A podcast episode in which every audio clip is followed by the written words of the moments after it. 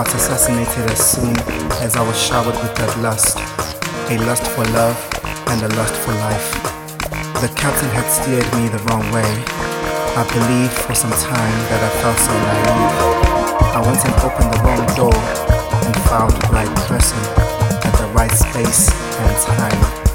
The African sun danced on her face, and even in the moonlight, she seemed so out of this world.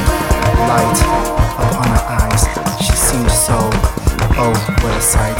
Yes, she was right.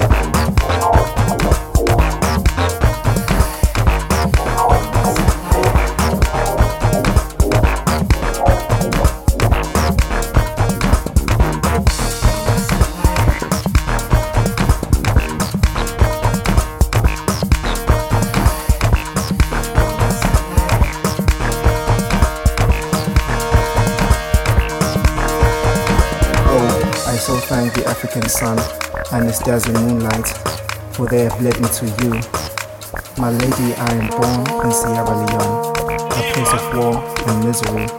Therefore, I should establish my thoughts. You have beautiful eyes. I will recycle those words. You have beautiful eyes. I know I'm not educated, so I use small words. You're amazing. You're so fascinating. And this situation has got me feeling so different. I'm feeling so good. I'm feeling so real. I'm feeling so real because of the sunlight. I think you are the sunlight.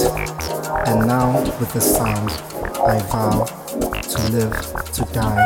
I have found a woman who can pay tribute to those broken hearts that had never survived the thirst of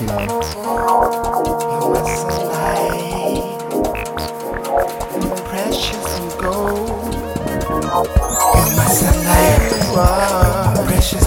That